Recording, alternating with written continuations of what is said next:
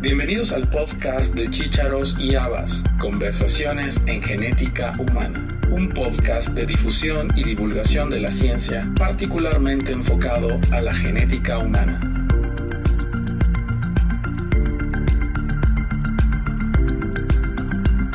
La fenilcetonuria es un trastorno hereditario poco frecuente que provoca que el aminoácido fenilalanina se acumule en el cuerpo.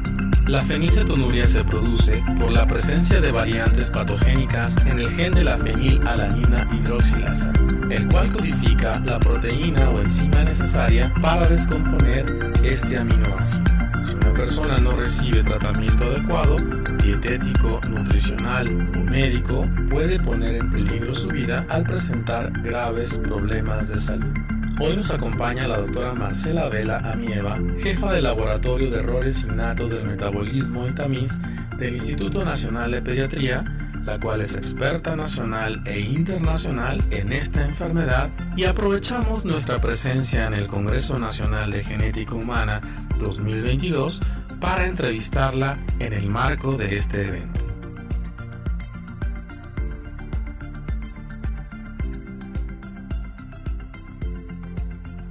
2022 estamos grabando para el podcast de Chicharos y Habas, conversaciones en genética humana y me siento muy halagado porque tenemos una invitada muy especial, la doctora Marcela Vela. Marcela Vela. A mí iba a decir Leti Belmont. no. no, estamos mimetizadas, pero no tanto. La doctora Marcela Vela es toda una institución cuando hablamos de errores innatos del metabolismo y hoy vamos a hablar de un tema que ella domina a la perfección, el cual es fenilcetonuria. Doctora Vela, muchas gracias por aceptar esta entrevista y bueno, como sabe, este es un podcast de divulgación y difusión y nos gustaría mucho empezar la, la, entrevista primero tomando sus datos generales y luego vamos a entrar a la enfermedad.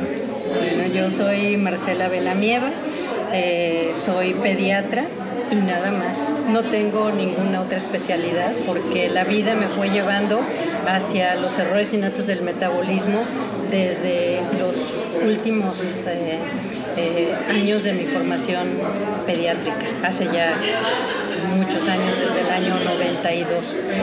Eh, soy bióloga también, estudié la carrera de biología y soy de la Ciudad de México, siempre he vivido ahí y estoy muy honrada de estar en este, en este programa porque el nombre me encanta. O sea, cuando lo oí dije, chícharos, Mendel habas, glucosa 6-fosfato deshidrogenasa. Dije, qué nombre tan atinado y tan este, evocador para, para, todos los interesados en la genética moderna. Gracias, doctora. Vamos a hablar de la fenilcetonuria, que, que consideres una enfermedad que todos debemos conocer por las implicaciones médicas e, y las consecuencias que tienen no tratarla. Platíquenos, ¿qué es la fenilcetonuria? Bueno, la fenilcetonuria es el error innato del metabolismo más paradigmático que, que existe y tiene tantos aspectos como usted ustedes quieran ver. La fenilcetonuria fue la primera, es, es, un defecto genético debido a la deficiencia en la enzima fenilalanina hidroxilasa, es una enfermedad genética de tipo autosómica recesiva y eh, el problema de esta enfermedad es que no permite que sea metabolizada de manera correcta el aminoácido fenilalanina. Y esta fenilalanina en consecuencia se acumula en el torrente sanguíneo y se acumula en el cerebro y se acumula en otros tejidos y también como consecuencia tiene que disminuye la tirosina y tanto el acúmulo de fenilalanina, especialmente en el cerebro, como la deficiencia de tirosina produce una enfermedad que se conoce fenilcetonuria. Es un defecto eh, grave cuando no se trata a tiempo porque esta fenilalanina elevada en el cerebro causa muchísima neurotoxicidad. Esta neurotoxicidad lleva a los pacientes a una encefalopatía crónica y esa encefalopatía crónica, si no es detenida a tiempo, va a causar un severísimo trastorno del neurodesarrollo que va a traducirse en una discapacidad intelectual y motora permanente. ¿Qué frecuencia o qué incidencia tiene fenilcetonuria en nuestro país? En México los estudios, que son pocos, pero los que hay gracias a los programas de tamiz natal, que afortunadamente incluyen la detección de la fenilcetonuria, se estima que es más o menos uno de cada 28 mil o uno de cada 30 mil recién nacidos que están afectados por esta enfermedad. Sin embargo, lo que se ha observado en México es que eh, no es una prevalencia general en todo el país, sino que hay nichos, hay estados, regiones que tienen una prevalencia mayor y otras prevalencia un poquito menor. Destaca indudablemente el estado de Jalisco, especialmente la zona de los Altos de Jalisco, en donde hay un efecto de fundador de esta enfermedad. Y, tengo entendido que hacia el sur del país es menos frecuente. Sí, hacia el sur del país es menos frecuente y lo que estamos observando, acabamos de eh, hacer una publicación al respecto, es que en el sur del, del país especialmente en el estado de Tabasco, estamos encontrando una alta prevalencia de defectos de la tetrahidrobiopterina, que son también detectables eh, a través del tamiz neonatal, es decir, se diagnostican de manera inicial como hiperfenilalaniniemias se piensa que es una fenilcetonuria, se inicia el tratamiento nutricional, la evolución es muy poco favorable y es que no son fenilcetonuria, son pacientes que tienen defectos del metabolismo de la tetrahidrobiopterina, que es un defecto mucho más complejo, son varios grupos eh, de enfermedades genéticas y su tratamiento es totalmente distinto.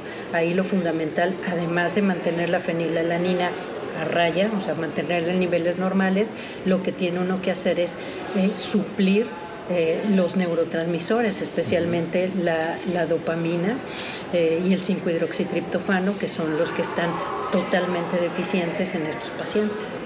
Aquí mencionó hiperfenilaninemia. Sí. Entonces estamos hablando que la fenilcetonuria forma parte de un espectro de diferentes formas. ¿Cómo podríamos conocer todo este Es interesantísimo. La palabra hiperfenilalaninемia textualmente quiere decir elevación de fenilalanina en sangre. Esta elevación de fenilalanina en sangre puede tener múltiples explicaciones.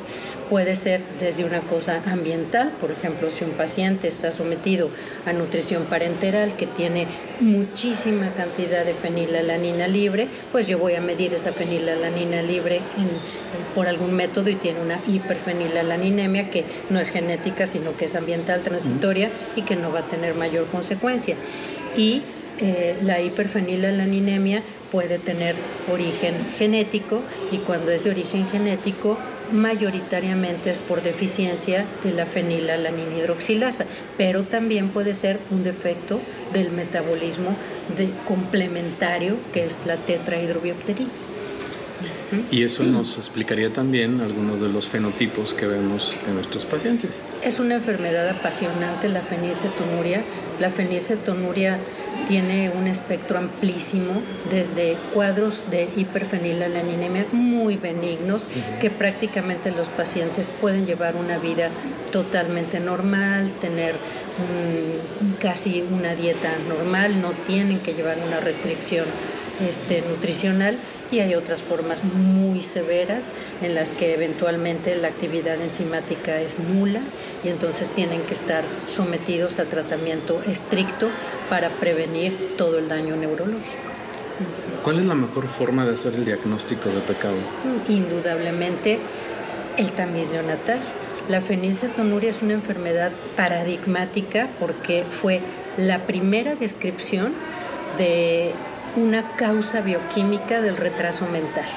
Eso causó un, hito en la historia, porque antes de decir retraso mental, que ahora esa palabra ya no la usamos, decimos discapacidad, intelectual, pero antes la explicación del retraso mental era una explicación mágica, que tenía eh, muchísima estigmatización del paciente y las personas no sabían por qué eh, esa persona, ese bebé, tenía una deficiencia neurológica y ese adulto tenía esa discapacidad.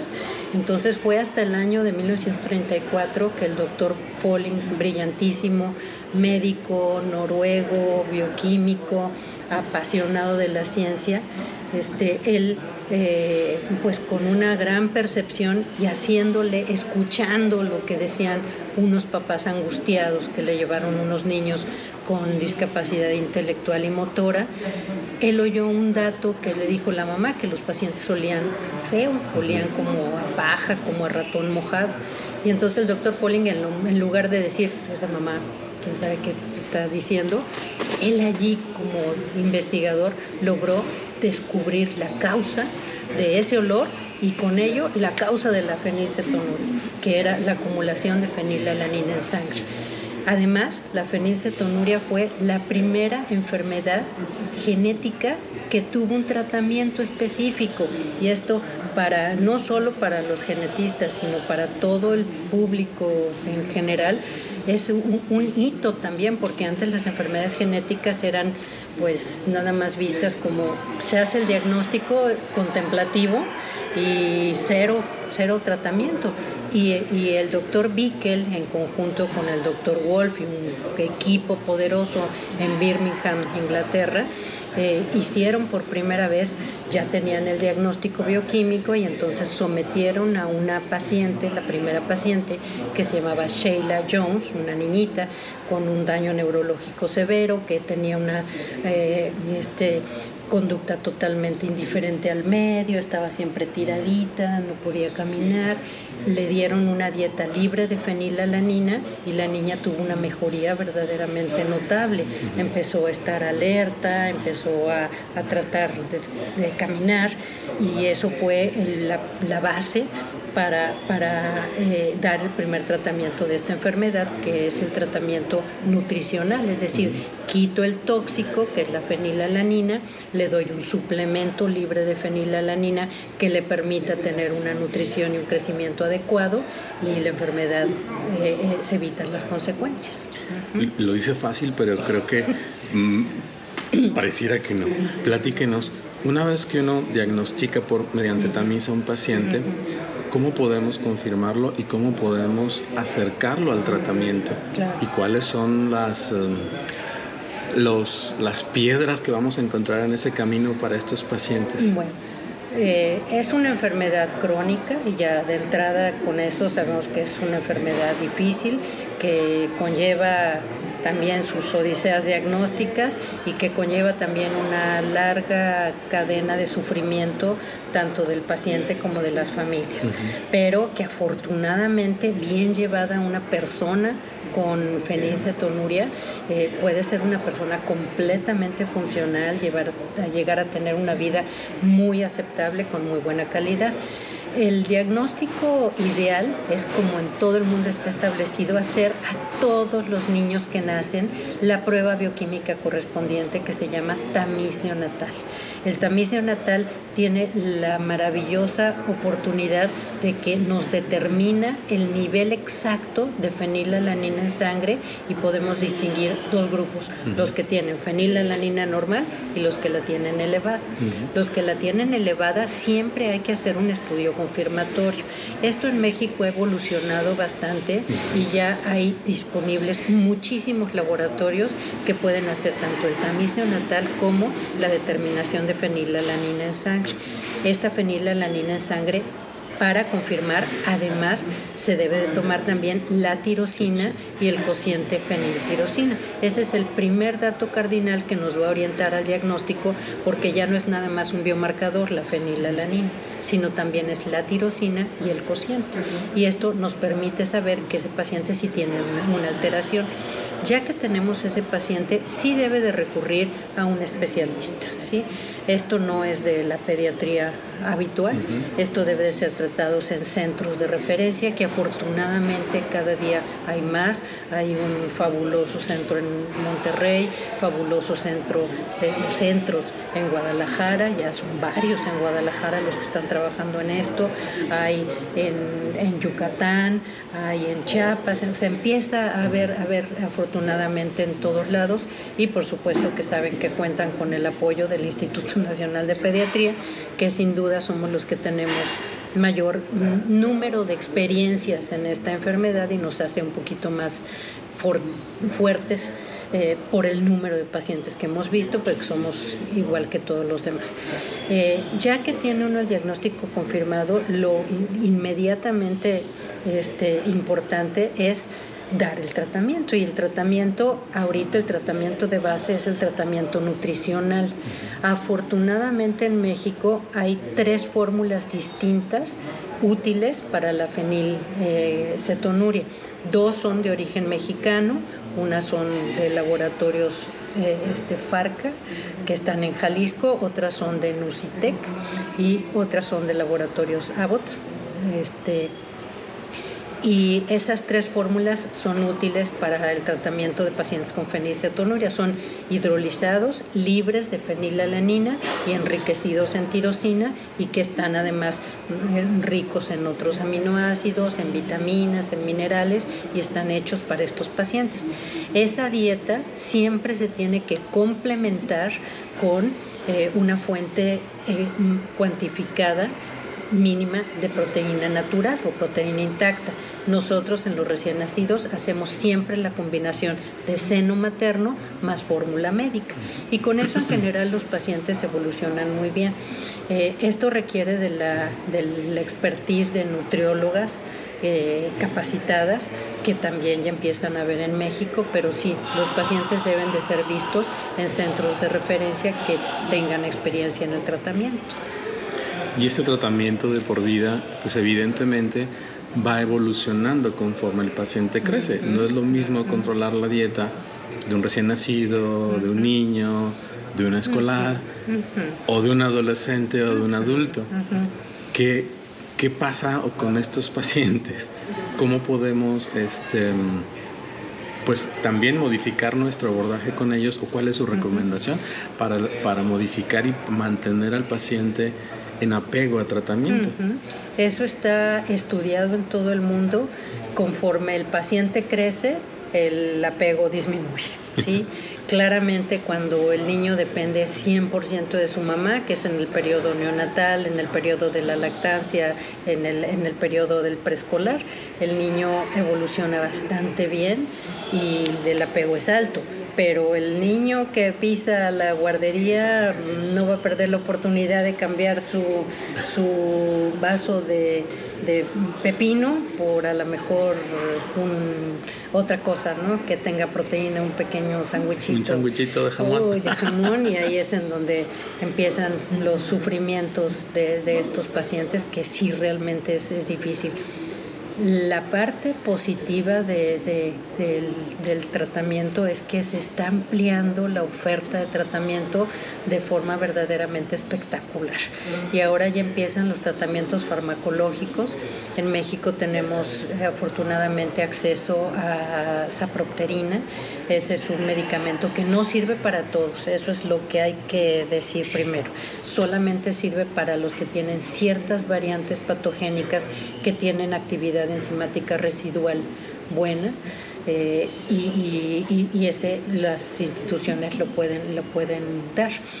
Pero viene una playa de, otros tratamientos muy interesantes. Hay un, un tratamiento biotecnológico que es, hagan de cuenta, como una pequeña bacteria, que el tratamiento es tomado, lo cual es maravilloso, y la bacteria se consume la fenilalanina a nivel intestinal y entonces baja el nivel de fenilalanina en sangre, viene tratamiento de terapia sustitutiva, que es, inyectado subcutáneo, y están ya los protocolos de terapia génica.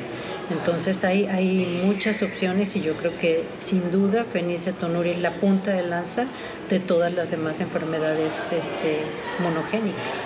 Ahorita que mencionó la saproterina, para mí es un ejemplo claro de medicina personalizada, dependiendo de las variantes que el paciente tiene y de la respuesta que pueda estimarse o predecirse tiene el tratamiento, pues es un candidato.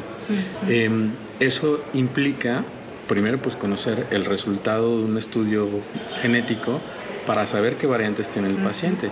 Y que evidentemente en un país tan heterogéneo como el nuestro, pues también eh, habla de, diferentes frecuencias alélicas en nuestra población. ¿Sabemos cuáles son las variantes más comunes? Sí, nosotros afortunadamente hemos tenido oportunidad de trabajar con la doctora Ariadna González del Ángel y con el doctor Miguel Ángel Alcántara, eh, genetistas de excelencia, y con ellos eh, hemos logrado hacer un trabajo arduo de tener el genotipo de más de 100, y pico de pacientes y con esa muestra de más de 100 pacientes hemos tenido un panorama bastante claro de cómo está la situación.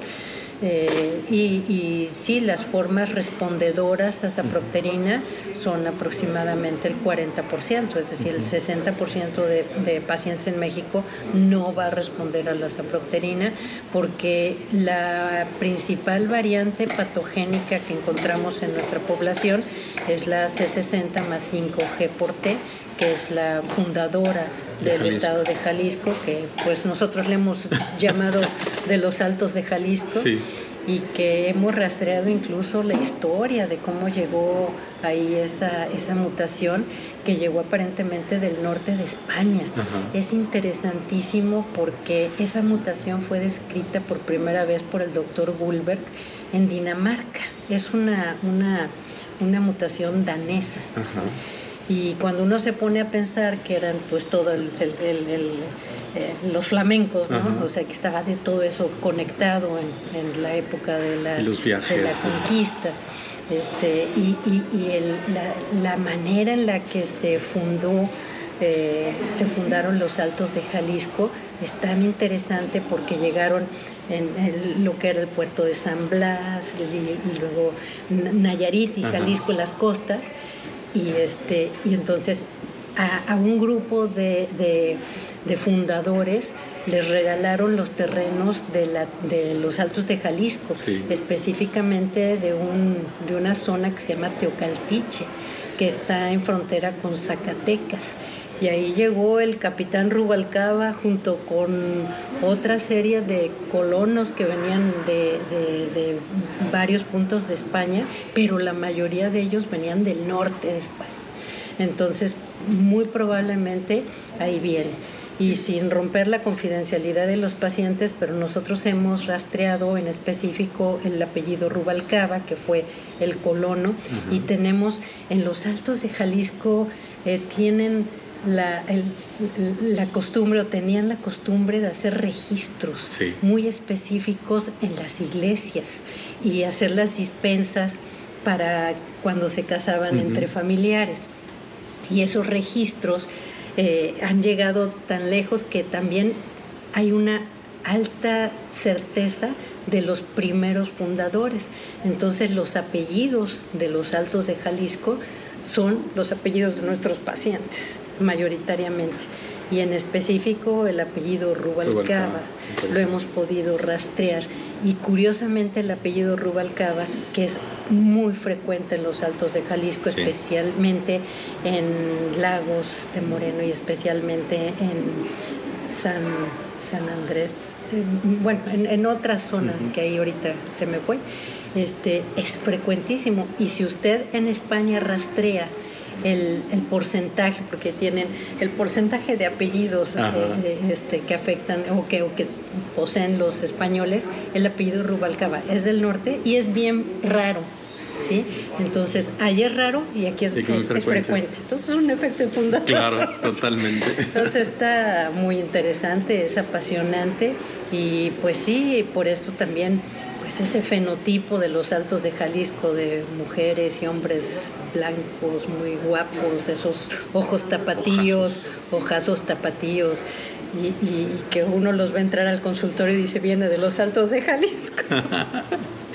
este, pues sí, mm, también tiene el costo que ahí hay efectos de fundador y que hay una prevalencia elevada, no solo de fenilcetonuria, sino debe de haber también de otras enfermedades este, monogénicas y es interesantísimo que, esta información este, la tengan los habitantes de los Altos de Jalisco y obviamente es, eh, sería importantísimo que todos los niños que nacen en el estado de Jalisco tengan un tamiz neonatal ampliado.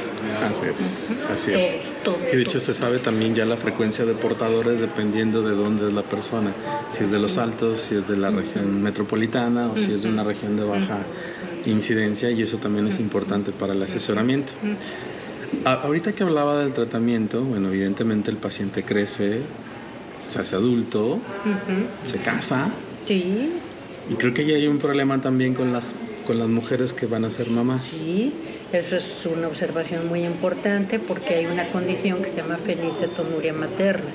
Esta fenicetonuria materna significa que la madre fenicetonúrica, si durante el embarazo no mantiene a raya los niveles, y a raya es menos de 2 miligramos por, mililitro, eh, es decir, este, menos de entre 60 y 120, cuando mucho, eh, esos eh, productos, el feto, puede verse afectado por la teratogénesis de la fenilalanina per se. Entonces, el niño, mm, el futuro niño puede ser un portador, que tendría que ser portador sano, sin embargo, puede nacer con importante daño neurológico, con importante cardiopatía prevenible totalmente este, por no haber llevado un embarazo cuidado. Entonces es muy importante que todas las adolescentes y, los adolescentes también, o sea que todos los, para no hacer ahí género, este, discriminar a nadie por género, es muy importante que todos los individuos, todas las personas con fenilcetonuria bajo tratamiento sepan que el riesgo de, en el embarazo es alto si no tienen sus niveles total y absolutamente controlados, lo cual es difícil, pero por supuesto que hay alternativas. Eh, regresando un poquito al tratamiento, la dieta es muy importante. Y sobre todo creo que ahí hay dos puntos importantes. La participación del nutriólogo. Prácticamente nacional para hipotiroidismo congénito y empezamos a picar piedra para tratar de posicionar la fenicetonuria. No lo logramos. Eh, eventualmente el programa se lo llevaron del Instituto Nacional de Pediatría al INDRE y ahí tuvo ya otro destino. Y hasta hace muy pocos años este, la fenilcetonuria se reincorporó al tamiz neonatal y ya se está haciendo afortunadamente para todos los niños que nacen en, nacen en México. Regresando a, la historia del instituto, pues sí, con esa escuela de resiliencia, resistencia y de vocación, porque no había fórmulas, las fórmulas las teníamos que pedir este, regaladas, unas personas de Estados Unidos, la maestra Feliz Acosta, que en paz descanse, nos mandaba un camión de fórmulas a punto de caducar y con ese camión sobrevivíamos, con camión de fórmulas, sobrevivíamos todo el año con fórmulas caducas. Ahorita eso estaría prohibido totalmente y estaría yo sancionada por la COFEPRIS, pero pues hicimos muchas cosas como pudimos y la realidad es que ahora nuestro laboratorio está bastante bien ensamblado, tenemos equipo bueno, tenemos una plataforma básica para hacer rastreo de enfermedades metabólicas de metabolismo intermediario, no hacemos estudios lisosomales ni de otra índole ni peroxisomales, pero con lo que hacemos eh, tenemos suficiente trabajo y afortunadamente pues sí, nuestra corte de pacientes es la más grande de todo México. Pero yo sé que no nada más se dedica a errores innatos del metabolismo. También tiene algunos hobbies, como la pintura. Bueno, este, hace muchos años que no pinto, pero, pero sí, la pintura me apasiona, la música me encanta. Pintura es una pintura, yo creo que hasta rupestre, ¿no?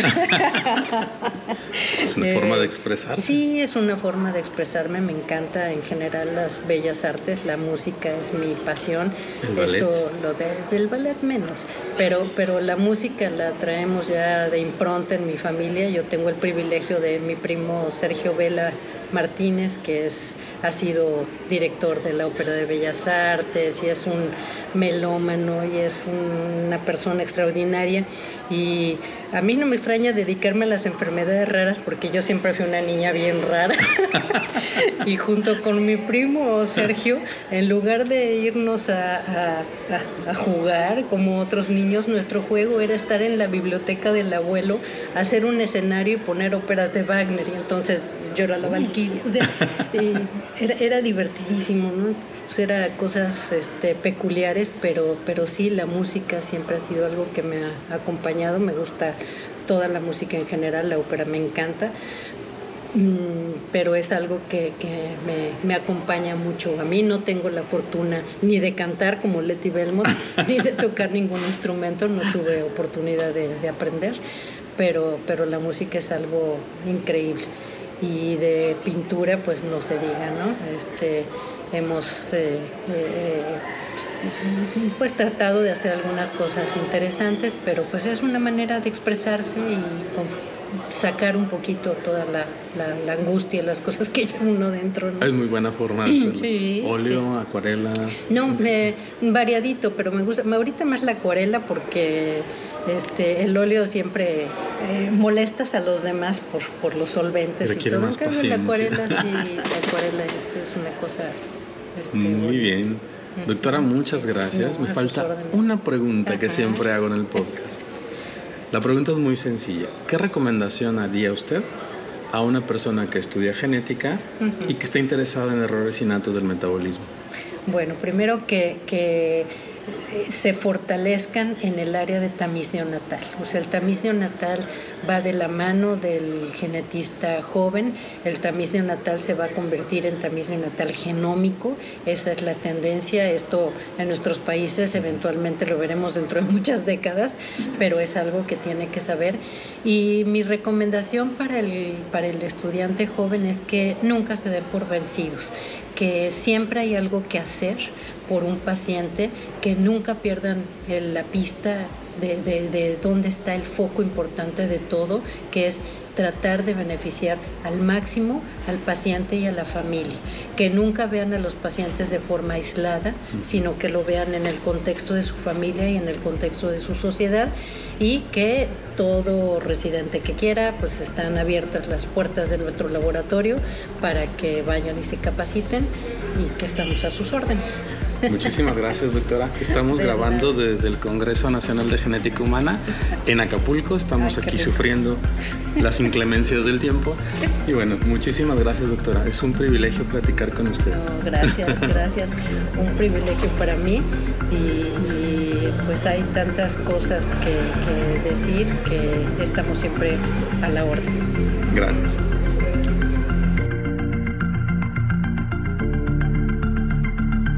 Gracias por haber escuchado este episodio del podcast de Chícharos y Habas, Conversaciones en Genética Humana. Te esperamos la próxima semana con un nuevo episodio y te invitamos a que te suscribas gratuitamente en cualquiera de nuestras plataformas. Estamos en Acast, iTunes, Spotify, Google Podcast y Amazon Music. Y síguenos también en nuestra cuenta de Twitter, arroba chicharos y amas.